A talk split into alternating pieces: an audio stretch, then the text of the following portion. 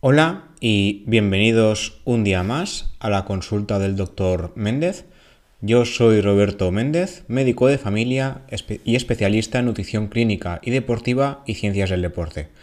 Hoy, una vez más, volveremos a hablar de nutrición, aunque creo que el programa será un poco mezcla ¿no? de nutrición, medicina y deporte, porque hablaré un poquito de todo. Y en este caso me quiero centrar en el desayuno la comida más importante del día. Esto lo he puesto entre comillas porque no es verdad. Cada vez son más los estudios que nos dicen que esto es una falacia, es un mito y que nos han, venido, nos han vendido gato por liebre durante muchos años y diría muchas décadas. ¿Es importante desayunar? La respuesta, como siempre, es depende. El desayuno no es la comida más importante, es una comida más. Ah, luego explicaremos que, es, que esto de es una comida más va mucho más allá de la frase. Pero depende mucho de con quién veamos que tiene que desayunar. Hay muchos estudios al respecto, ¿vale? Iremos repasando un poquito uno por uno. De hecho, me he hecho un poquito la guía de los que he escrito yo este último año para hacer el resumen, pero más o menos es lo que se ha descubierto durante los últimos, diría que 5 o 10 años en general. Por una parte, eh, desayunar o no desayunar, como digo, puede ser beneficioso o no, o sea, perjudicial, dependiendo de la persona a la que nos dirijamos. Por ejemplo, un estudio bastante reciente, hará dos o tres meses, en noviembre del año pasado, de 2020, estudió si desayunar era bueno o malo en el caso de adolescentes de España. Se centraron mucho en, bueno, el estudio era de nuestro país, era español, y a cargo de la Universidad de Zaragoza.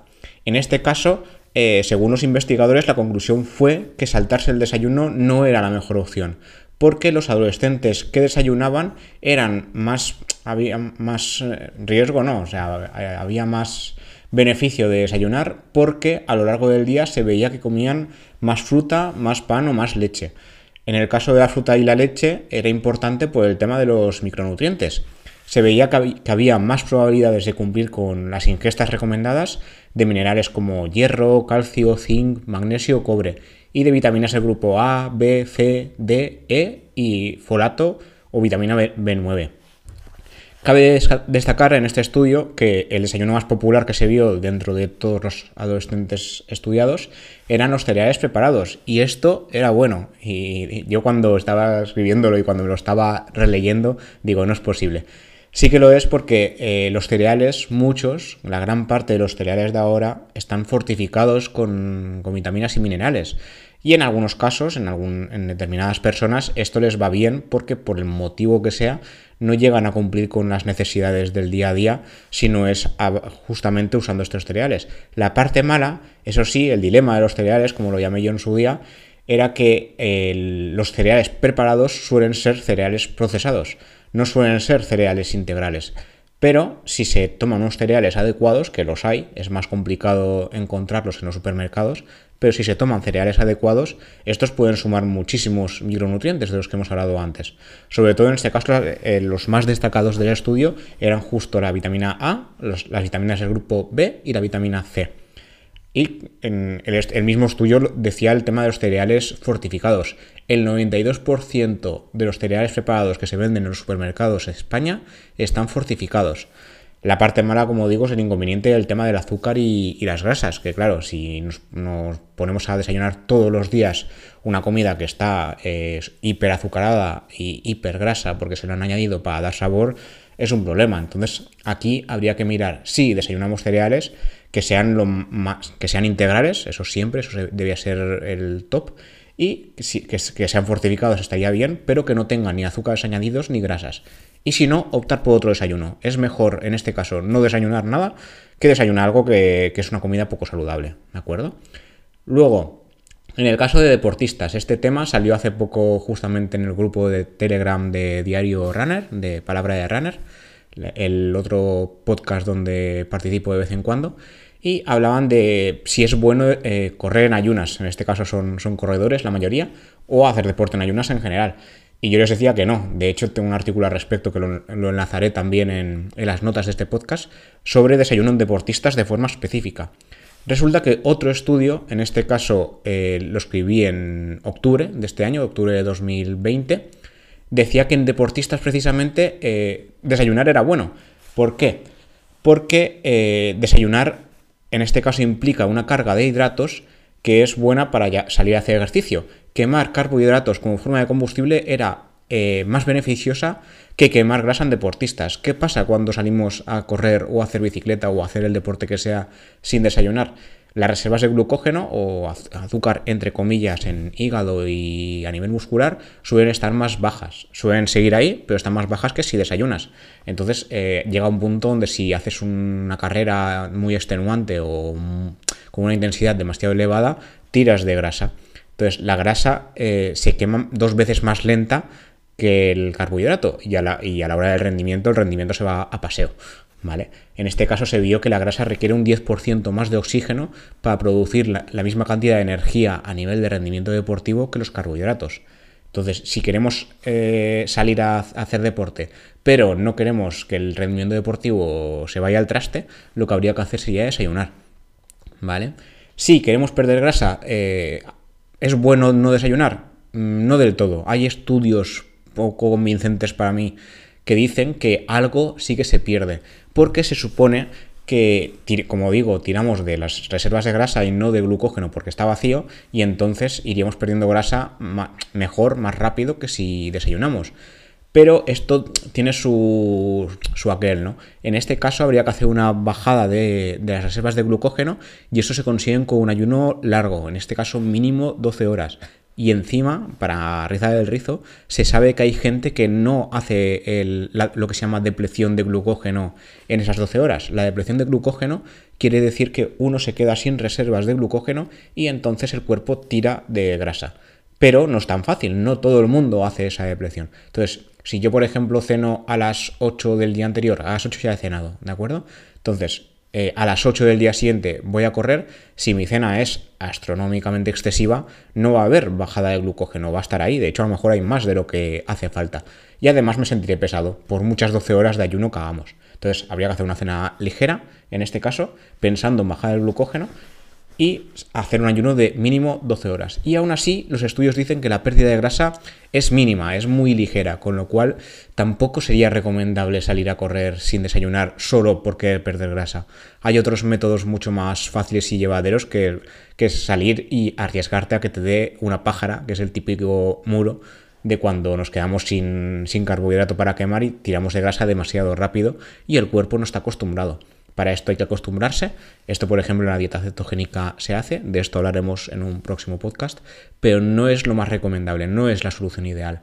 Luego también está el caso de, otro beneficio de desayunar para la gente que tenga mucho rendimiento cognitivo en el día a día. Rendimiento cognitivo significa echar mano muy de pensar. Si tenemos trabajos que son no son de rendimiento físico, sino mental, como trabajos de oficina, administrativos, por ejemplo, el propio trabajo de, sanitarios, ¿no? de médicos y enfermería, suele ser mucho más de, pensar y de ordenador que no de, de esfuerzo físico. Aquí no desayunar es una muy mala opción, porque te puede otra vez, una vez más, digo lo de la pájara, es una forma vulgar de decirlo, pero creo que se os quedará más y te puedes quedar sin poder hacer el trabajo como, como toca. Entonces no es una buena opción. Luego, respecto a beneficios de no desayunar, sí que hay gente que sí que ve beneficios en, en estos casos. Eh, hay gente que sí que ve que quema más calorías durante el día, o bien no llega a consumir todas las calorías que toca durante ese día porque no desayuna, las otras comidas las hace exactamente igual, su cuerpo no le pide eh, contrarrestar el no desayunar y sin más. Lo que hay otros estudios que en, la otra cara de la moneda dicen que omitir el desayuno puede aumentar el riesgo de inflamación corporal general y reducir la sensibilidad a la insulina, lo que alteraría la regulación del azúcar en sangre y por tanto aumentaría el riesgo de diabetes. No es algo tan rápido y tan intenso como lo describo así, pero sería muy a largo plazo, ¿vale? Luego sí que hay otros estudios que sugieren que aumentar el tiempo entre la cena de una noche y el desayuno del día siguiente puede ayudar a perder peso. ¿Esto es no desayunar? Mm, no del todo, sería ampliar la ventana de, no comer. ¿Vale? En este caso el estudio decía que retrasar el desayuno 90 minutos respecto al horario habitual o cenar 90 minutos antes de lo que estamos acostumbrados podría dar lugar a una pérdida de grasa de hasta el doble respecto a seguir los mismos horarios. Esto también hay estudios en contra. ¿Vale? Hay estudios a favor, estudios en contra, hay un poco de todo. Entonces, tampoco del todo podíamos fiarnos de esta conclusión. De hecho, otro estudio que quería comentar al respecto, también de noviembre de, este año, eh, se centraba en ver si es verdad lo de desayuna fuerte y cena ligero, ¿no? Lo de desayuna como un señor, come, ¿cómo era? Come como un príncipe y cena como un mendigo, ¿no? Es, creo que es, eh, es algo así. No del todo. La crononutrición, que es la ciencia que estudia los horarios de las comidas, es muy importante a nivel hormonal. Sí que es verdad que es importante eh, separar un poquito los macronutrientes, depende de la hora del día. Es algo muy específico, no hay, gente que no notaría diferencias, pero sí que se ha estudiado que sí que hay efectos. En este caso, el estudio lo que quiso ver es si, se distribuyen las calorías de una determinada manera a lo largo del día, si hay pérdida de peso o no. En este caso, lo que se hizo es, se, se dividía dos grupos y un grupo consumió el 80% de sus calorías totales del día antes de la una del mediodía y el otro el 80% de las calorías después de las 5 de la tarde. Lo que querían era que, que la gente como hacer una imitación de desayunar fuerte y los otros cenar fuerte. Y lo que se vio es que los dos grupos perdieron peso, los dos grupos comían las mismas calorías y perdieron el peso igual. O sea, el horario no importaba, importaba el nivel calórico general.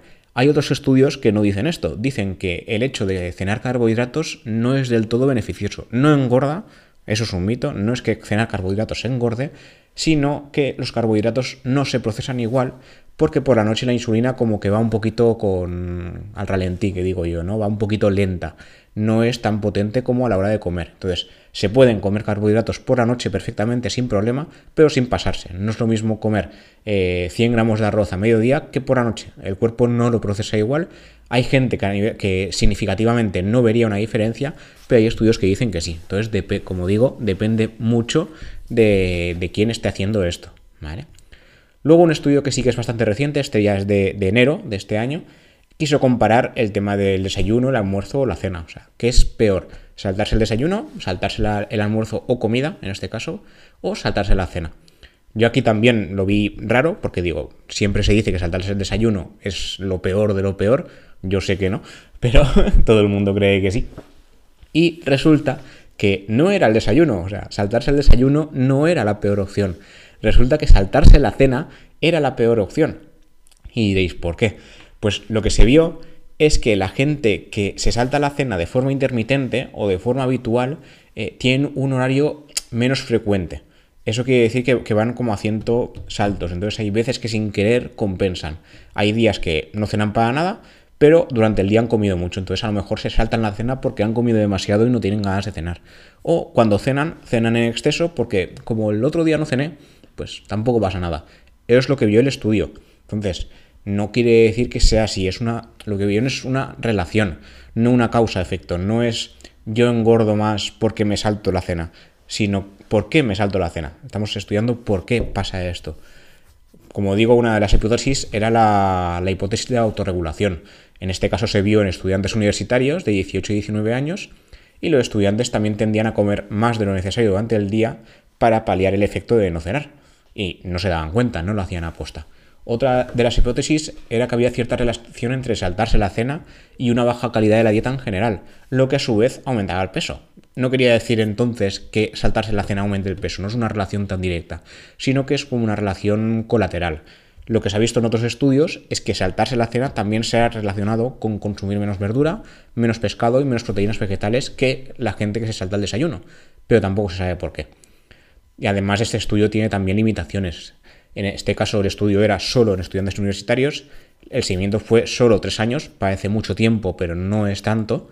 Se, vio el, aumento de peso o el aumento del índice de masa corporal a, este plazo, a los tres años, pero ya está. No se puede evaluar una dosis dependiente, no se sabe si saltarse más veces la cena o menos es peor o mejor.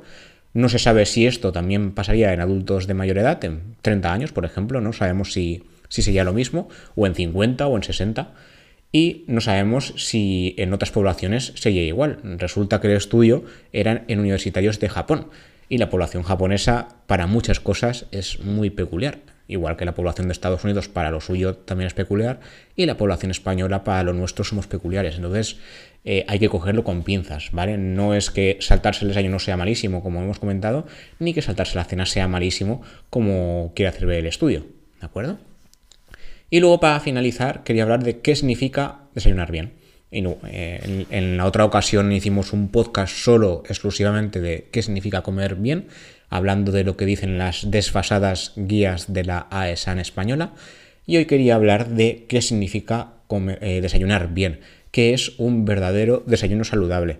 Eh, la realidad es que desayunar de forma saludable es comer cualquier comida normal y habitual, pero aplicada al desayuno. Sería aplicar lo que se llama plato de Harvard. El plato de Harvard dice que la mitad, el 50% de las calorías de una comida deberían ser frutas o verduras, una cuarta parte deberían ser proteínas y una cuarta parte deberían ser hidratos.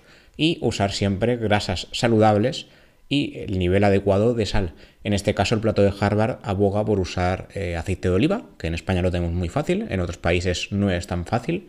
Proteínas hay de todo, ahí están las legumbres, está la carne, está el pescado, está el huevo, y de carbohidratos hay mil. Lo que no hay que hacer nunca es usar procesados. Si usamos procesados, nos hemos llevado la comida saludable al traste una vez más y no estamos haciendo nada saludable en ninguna parte. En este caso, a ver si lo encuentro que me lo, que aquí. Eh, de, nuevo, eh, en el estudio decía yo que no es la, comida más importante del día y hacía hincapié en estos tres grupos de, de, carbohidratos, de macronutrientes que os comentaba. Por ejemplo, a nivel de carbohidratos, lo importante es que fueran granos enteros. Yo en el caso del trabajo recomendaba o los cupos de arena o la espelta, las tostadas de pan de centeno o pan de espelta, y cualquier tipo de tipo de pan o tipo de cereal o lo que os apetezca más por la mañana, siempre que sea integral, nada de procesados, ¿vale? Y si es procesado, que sea mínimamente procesado. Luego, a nivel de proteínas, yo por ejemplo en el caso del, del, estudio, ¿no? del artículo que hice, recomendaba pues lo típico por las mañanas, jamón serrano, salmón ahumado, pechuga de pavo, queso fresco batido, yogur sin azúcar, frutos secos, hay de todo, de proteínas podemos encontrar de todas las maneras posibles y siempre que nos apetezca por la mañana. Lo más habitual y normal es que uno nos haga un filete de buena mañana y a menos que seas inglés y te gusten los huevos con bacon, que tampoco es el mejor desayuno, tampoco te podrías hacerte bacon por las mañanas. Y de hecho es un claro ejemplo de proteínas procesadas, con lo cual mm, fuera. Y luego a nivel de grasas saludables, yo aquí recomendaba única y exclusivamente el aceite de oliva, pero también están los frutos secos. Los frutos secos son una buena combinación de proteína y grasa saludable. También tienen carbohidratos, o sea, es una combinación bastante asequible de todo un poco. También está el aguacate fresco o bien el guacamole. Yo, por ejemplo, un desayuno muy típico que de hecho se me está volviendo incluso repetitivo y eso que yo soy de, de comer casi siempre cosas similares, es una tostada de pan de centeno, en este caso es 50% centeno, el de Mercadona, pero hay de todo. Ahí, pues, de hecho, yo os recomendaría, si tenéis la oportunidad de comprar en una panadería, si es posible, porque están más buenos y, son más sanos. Me pongo una, un poquito de guacamole, tampoco mucho, unos 20-30 gramos será. Yo lo peso todo, soy muy toc para eso. Y me pongo una loncha de salmón ahumado. Otras veces lo que pongo es queso en lugar de salmón o incluso jamón, jamón con guacamole. Yo la primera vez que lo hice también dije esto muy raro, pero está muy bueno, lo recomiendo también. Y poco más, esto es lo que quería comentaros hoy. Estaba estos días pensando lo del, desayuno. Hace, desde hace años están saliendo un montón de estudios hablando de que si el desayuno saludable es así, si es asa, si hay que beber leche siempre, si los lácteos no sé qué. Y es que todo esto es porque en España hay mucha cultura de, consumir lácteos y mucha cultura de desayunar. No siempre hay que desayunar, no es beneficioso para todo el mundo, no es malo para todo el mundo hay que encontrar a ver si, si, te, si va bien con tu estilo de vida o no. Hay gente que no le apetece desayunar por la mañana y no pasa absolutamente nada. Luego almuerza normal o simplemente no desayuna y luego come y cena y ya está. Y no hace falta ni hacer las cinco comidas del día, ni las tres, ni nada. Simplemente cada uno adaptado a su forma de vivir. No, no es porque uno desayune más o desayune menos estará mejor, ¿vale? No es que tenga que estar sí o sí, pero hay que saber los beneficios y los inconvenientes. Y es lo que quería contaros hoy, para que tengáis un poquito en cuenta cuándo desayunar y cuándo no, y que no lo hagáis porque es más o menos sano, sino porque se adapte más al estilo de vida.